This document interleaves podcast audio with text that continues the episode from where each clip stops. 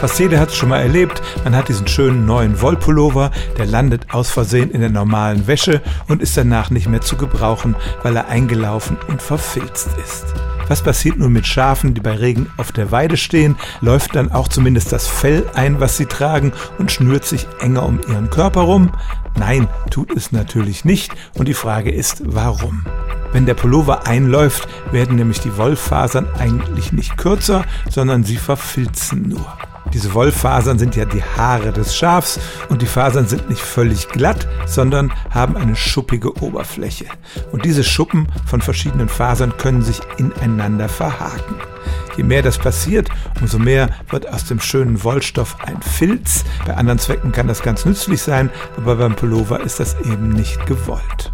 Bei Schafen passiert diese Verfilzung aus zwei Gründen nicht.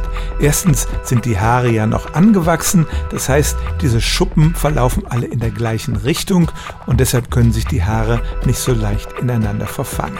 Vor allem aber sind die Fasern sehr schön gefettet mit dem sogenannten Lanolin, das der Körper der Schafe produziert. Dazu kommt noch Dreck aus der Umgebung und dieser Schutzfilm macht die Haare schön glatt und rutschig. Sie gleiten aneinander vorbei, statt sich ineinander zu verhaken. Die Wolle des Schafs auf der Weide verfilzt also nicht und deshalb läuft es bei Regen auch nicht ein.